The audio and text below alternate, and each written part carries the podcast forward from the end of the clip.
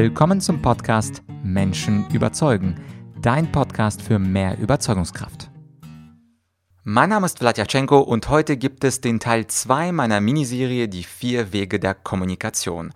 Falls du Teil 1 verpasst hast, in der letzten Podcast-Folge ging es um den besten Zuhörtipp und heute geht es um den besten Redetipp. Ich hatte ja in der ersten Miniserie gesagt, es gibt ja diese vier Wege der Kommunikation, die Kommunikationsmatrix, Reden, Zuhören, Schreiben, Lesen. Das sind die vier Kanäle, zwei sind mündlich, zwei sind schriftlich. Und heute geht es um das Reden. Das heißt, es geht um das mündliche mündliche Reden und Vermitteln von Informationen. Was ist der beste Tipp, den ich dir heute mitgeben kann in dieser kurzen Solo-Folge? Nun, das ist ein alter Tipp von den Lateinern. Und zwar haben die das genannt, die vier Anforderungen an die Sprache. Und zwar sind diese vier Anforderungen natürlich lateinisch. Erstens Latinitas, zweitens Claritas, drittens Ornatus und viertens Aptum. Keine Sorge, ich werde natürlich diese vier Anforderungen an die Sprache für dich kurz übersetzen und erläutern. Also Punkt Nummer eins, Sprachrichtigkeit, Latinitas. Das Wichtigste beim Sprechen ist selbstverständlich, dass man korrektes Deutsch benutzt. Und mit Latinitas meinte man tatsächlich einfach nur die Grammatik.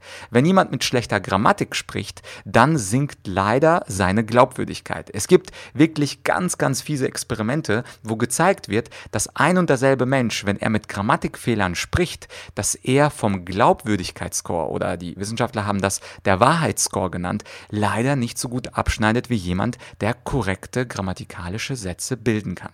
Das bedeutet schlicht und einfach, wenn wir sprechen, dann müssen wir darauf aufpassen, dass unsere Grammatik stimmt. Und das ist die erste und so gesehen auch die einfachste Anforderung an die Sprache, einfach vor allem dann, wenn du Muttersprachler bist. Die zweite Anforderung an die Sprache, die Claritas, ist da schon ein bisschen schwieriger. Claritas, das betrifft die Klarheit des Ausdrucks.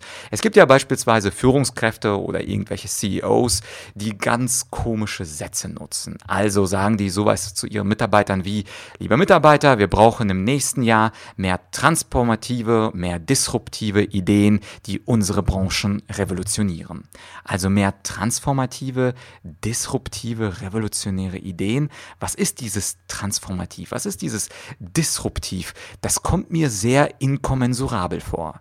Und natürlich weißt du, was ich damit meine. Natürlich sollte Unklares oder Doppeldeutiges absolut raus aus unserem Vokabular. Wenn wir etwas benutzen wie transformativ oder disruptiv, dann gibt es für diese Dinge natürlich eine ganz einfache deutsche Erklärung. Zum Beispiel beim Wort inkommensurabel könnte man einfach mal nachschauen bei Wikipedia und dort würde oder im Duden, dort würde dann ein schönes, einfaches deutsches Synonym stehen.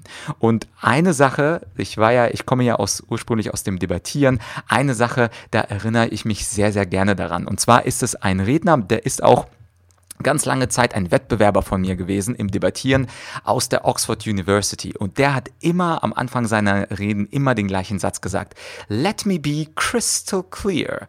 Und das hat mir so gut gefallen damals, wo er gesagt hat, ich werde jetzt ganz glasklar argumentieren. Und dieser äh, Redner, das war der Michael, ist dann tatsächlich auch der Nummer eins beste Redner geworden bei der Weltmeisterschaft. Also du siehst, die Top-Leute sind crystal clear, die Top-Leute sind unglaublich völlig klar und damit erfüllen sie die zweite Anforderung an die Sprache, an den Ausdruck, die Claritas.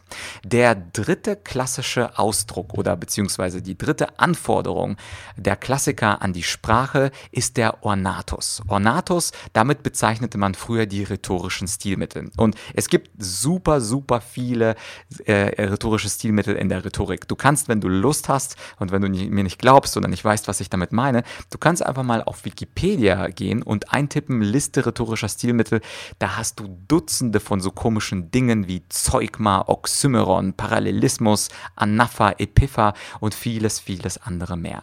Und dieser Redeschmuck, auch wenn wir keine super Profi-Rhetoriker sind, dieser Redeschmuck, den können wir täglich nutzen. Vor allem können wir die Kunstpausen nutzen. Die Kunstpause, das ist also etwas, wo ich nach meiner Hauptbotschaft eine kleine Pause mache von, sagen wir mal, drei Sekunden. Und diese Pause von drei Sekunden, die bildet die Bedeutung dieser Aussage. Das heißt, die Pause hilft dir unglaublich dabei, eine große, bedeutungsschwangere Botschaft wirklich deinem Gesprächspartner oder deinem Publikum zu vermitteln. Also nicht sofort weitersprechen, sondern etwas ganz, ganz Wichtiges sagen und dann einfach mal drei Sekunden die Klappe halten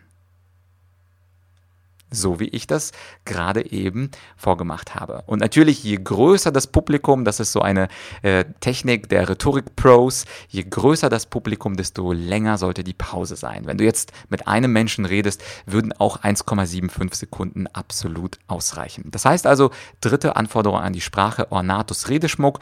Natürlich kannst du auch zu Metaphern und Vergleichen und auch gerne zu Epiphern greifen, aber die Pause ist ein klasse rhetorisches Stilmittel, ein klasse Redeschmuck dafür, um deiner Hauptbotschaft mehr Gewicht zu verleihen.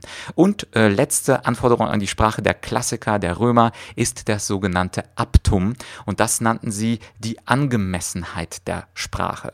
Das heißt also, wenn ich zum Podcast-Community spreche, wenn ich also zu dir spreche, dann brauche ich jetzt nicht so ein verschnörkeltes, sehr geehrter, verehrter Herr, Frau XYZ. Da kann ich einfach frei Schnauze sprechen, auch wenn ich einen kleinen Fehler mache. Ich lasse lass die Aufnahme einfach mal mitlaufen. Die Angemessenheit im Podcast ist da, wenn man genauso spricht, wie man im Alltag spricht.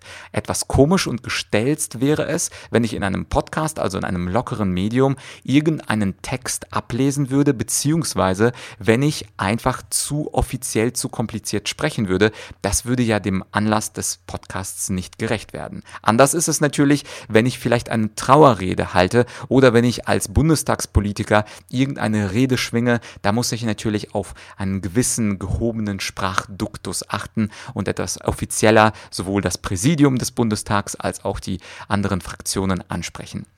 Und das Schöne ist, und das hatte auch äh, Kurt Tucholsky ironischerweise gemacht oder gemeint, als er gesagt hat, sprich wie du schreibst, denn ich weiß, wie du schreibst. Das war nämlich ein rhetorischer und ironischer Tipp dazu, dass man eben nicht so sprechen sollte, wie man schreibt, sondern dass du tatsächlich so sprichst, wie du mit deinen Freunden, deinen Bekannten sprichst. Und so wie ich gerade zu dir spreche in diesem Podcast, so spreche ich dann auch mit meinen Freunden und Bekannten. Der einzige Unterschied, ich spreche dann natürlich nicht so viel und das ist keine Einbahnstraße. Hier im Podcast ist es ja eine, aber in einem Gespräch lasse ich natürlich die anderen Menschen ausreden, ob das jetzt Freunde, Bekannte oder wer auch immer ist.